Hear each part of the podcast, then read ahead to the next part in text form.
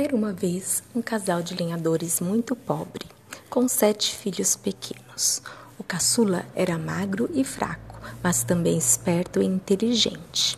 Ele recebeu o apelido de Polegar por ser muito pequeno ao nascer.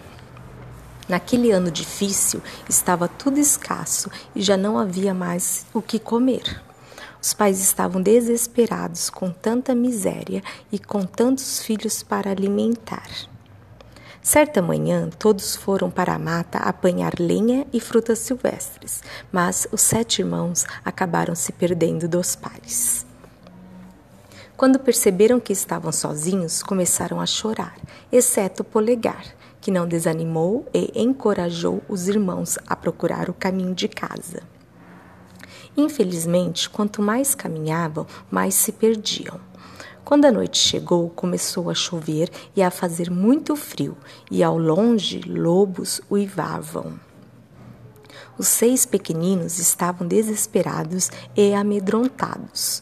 Polegar subiu numa grande árvore e lá do alto viu uma casa meio distante. Então desceu da árvore e começou a andar na direção daquela casinha. Quando chegaram, viram que a casa era imensa e assustadora. Polegarzinho bateu à porta e uma mulher veio abrir.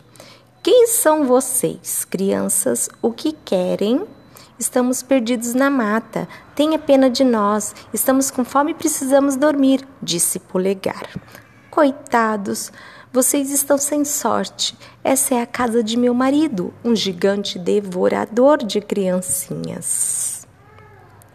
Como a esposa do gigante tinha bom coração, permitiu que os sete irmãos entrassem, mas logo ouviram fortes passos. Era o gigante que regressava. A mulher escondeu as crianças debaixo do armário e correu para abrir a porta. Logo que passou pela porta, o gigante começou a farejar de um lado e de outro, dizendo: Hum, sinto o cheiro de crianças. Imagine, é o cheiro da janta, disse a esposa, tremendo de pavor. Mas ele não se deixava enganar. Guiando-se pelo faro, encontrou os sete irmãos escondidos embaixo do armário. Muito bem, aqui tem uma ótima refeição. Assustada, a esposa lembrou ao gigante que o jantar já estava pronto. O gigante então concordou que eles descansassem um pouco, mas pretendia devorá-los no dia seguinte. A mulher levou as crianças para dormir no quarto onde já estavam dormindo as sete filhas do casal. Apesar da escuridão, Polegar reparou que as filhas do gigante usavam coroas de ouro. Com medo que o pai delas aparecesse no meio da noite, trocou o gorrinho dele e os dos irmãos pelas coroas de ouro das meninas. De madrugada, o gigante acordou e foi ao quarto das filhas. No escuro, aproximou-se da cama dos meninos e, tateando, percebeu as coroas de ouro. Então aproximou-se da outra cama, estendendo a mão, sentiu os gorrinhos de lã e jogou todas as crianças num saco. Depois levou o saco para a cozinha e acendeu o fogo, colocando água para ferver. Polegar acordou os irmãos e explicou que a troca de gorrinhos e, a, e coroas para enganar o gigante e concluiu: devemos fugir imediatamente antes que seja tarde. Silenciosamente saíram daquela casa e foram para a floresta. Ao descobrir o que aconteceu, o gigante calçou suas botas mágicas que o tornava veloz e partiu para a perseguição. Polegarzinho, muito alerta, viu-o chegando e se escondeu com os irmãos em uma caverna.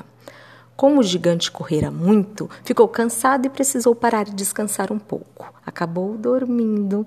Polegar aproveitou a situação e pediu aos irmãos que fugissem. Depois aproximou-se do gigante e, com muito cuidado, descalçou-lhe as botas mágicas. As botas eram imensas, mas por serem mágicas, logo se ajustaram aos pés pequeninos do novo dono. Polegar partiu, calçado com as botas, e andou muito, muito mesmo. Após algumas horas, chegou a um reino distante e soube que o rei recompensaria com uma fortuna a pessoa que resgatasse a princesa que estava perdida na mata. Polegar agiu rápido, auxiliado pelas botas velozes. Mais tarde retornou trazendo a princesa sã e salva. O rei, muito satisfeito, deu a ele centenas de moedas. No dia seguinte, Polegarzinho, calçando novamente as botas mágicas, alcançou em minutos a cabana dos pais, onde foi acolhido com enorme alegria por todos, inclusive pelos seus irmãos que tinham conseguido voltar. E assim, graças ao inteligente polegar, desde aquele dia todos viveram felizes e com fartura.